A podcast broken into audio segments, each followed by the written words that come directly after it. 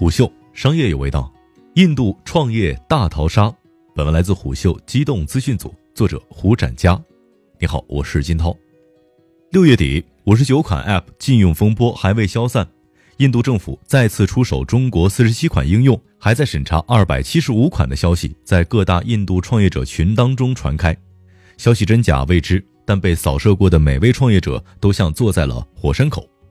腾讯的绝地求生，阿里巴巴的全球速卖通，小米公司的 Zili，还有字节跳动的 Resso 和 YouLike，赫然躺在了传言当中的封杀名单上。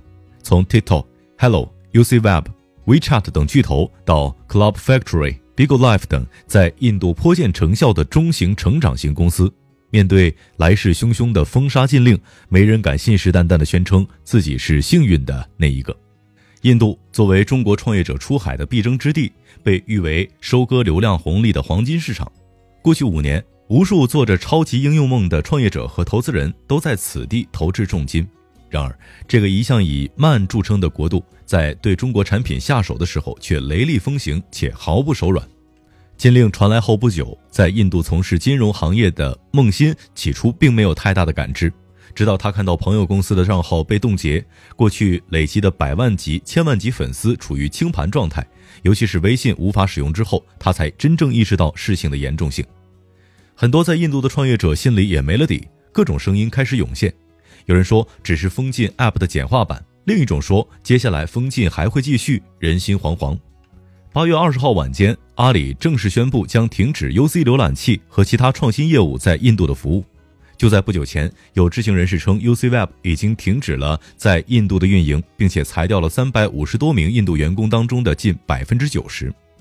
印度游戏社交从业者林鹏告诉虎嗅，尽管他们作为小公司没有出现在禁令名单之上，但依然受到了波及。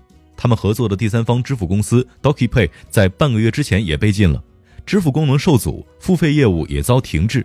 在找到第三方支付公司，业务得以运转之后，团队也开始更加谨慎起来，不敢发展太快，怕被盯上。从白天到晚上一直战战兢兢，不知道接下来会发生什么。尽管没有引起政府的注意，得以幸存下来，但对于林鹏这类中小创业者而言，随着中印关系的扑朔迷离，团队心态上开始发生变化。林鹏称，在禁令下达之前，中国创业者在印度的气势很高涨。在很多榜单上，中国公司也都榜上有名。TikTok 的成功也给了很多人信心，他们在印度也开始慢慢商业化，第二波红利正在到来。出现这种事情，很多人都傻了眼。目前情况就是哀鸿遍野，一点儿都不夸张。跨境电商从业者陈浩天这样说。有位长期关注印度市场的投资人称，接下来两年内不会重点关注印度市场，会把投资方向转到东南亚等市场。据他介绍，印度实行区域化限制之后，当地员工无法回到岗位上正常工作。除此之外，清关也越来越严。据印度经济时报的报道称，由于中印边境局势紧张，海关开始加强检查从中国运往印度货物的力度，所有物品都要进行百分之百的查验之后才能清关。一年前，中印跨境电商创业者 Club Factory 创始人楼云在接受虎嗅采访的时候，对印度电商市场充满希望。但禁令下达之后，Club Factory 作为头部企业被封禁之后，没有人知道他们最新的发展动态。虎嗅试图联系 Club Factory 的相关人员，但一直没有得到回复。Club Factory 模式比较重，牵扯的供应链既长又敏感。印度市场被禁之后，全球化业务等于处于停滞状态。一位接近 Club Factory 的知情人士这样说：“在印度做线下贸易的创业者徐阳称。”尽管目前抵制更多来自于民间机构，但他也没法不担心政府随时变本加厉的对外政策，比如中外合资公司五年内要向当地实现百分之三十的商品采购。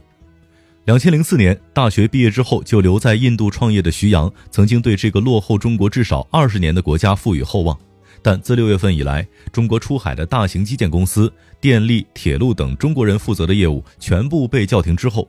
之前一心想老老实实待在印度的他开始觉醒，尽管公司的注册法人是他的妻子，一位印度当地人，公司百分之八十以上的股份也在他妻子的名下，但这种预防对目前局势也没有起到太大的作用。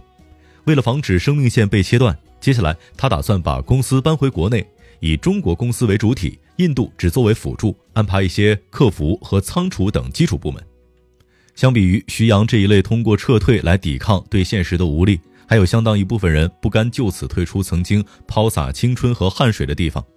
在接触到的采访对象当中，李岩是为数不多的乐观者。对中国公司的禁令下达之前，他所从事的现金贷业务也真正吃到了红利。随着事态的发展，现实很快给了李岩一记耳光。疫情的到来，加上了禁令的影响，很多印度当地人失去工作，这也使得李岩现金贷业务坏账率变高，甚至一度高达百分之五十。这等于每个周期减少了至少百分之五的利润。现金贷公司资金量有限，加上房租各方面的成本，李岩的公司很快入不敷出。无奈之下，李岩只好切掉现金贷业务，但他依然没有离开印度的念头，而是把公司转型到真金游戏的赛道，继续谋出路。为了规避掉被关停的风险，李岩把公司旗下产品的开发者换成了海外账户，挂的都是 VPN。让他感觉到庆幸的是，由于用户足不出户、赋闲在家，游戏等娱乐业务反而成为了用户消磨时间的一种方式。被封禁的企业名单还在加长。没有人知道下一个倒下的会是谁，但是让很多创业者庆幸的是，仍然有很多忠实的印度用户为了能够使用中国产品，自己花钱购买 VPN。根据相关的统计数据显示，印度2019年下载量排名前十名的应用程序当中，有六个来自于中国。TikTok 全球超过十亿次的下载量，印度贡献了近乎三分之一。阿里旗下的 UC 浏览器一直占据着印度浏览器市场的霸主地位。早期出海的 ShareIt，也就是茄子快传，也是印度最受欢迎的工具类应用之一。在印度智能手机市场排行前五的手机厂商当中，有四家来自于中国，分别是小米、vivo、realme 和 OPPO。他们占据了印度智能手机市场超过一半的市场份额。印度接下来还有机会吗？此时没有人能够给出答案。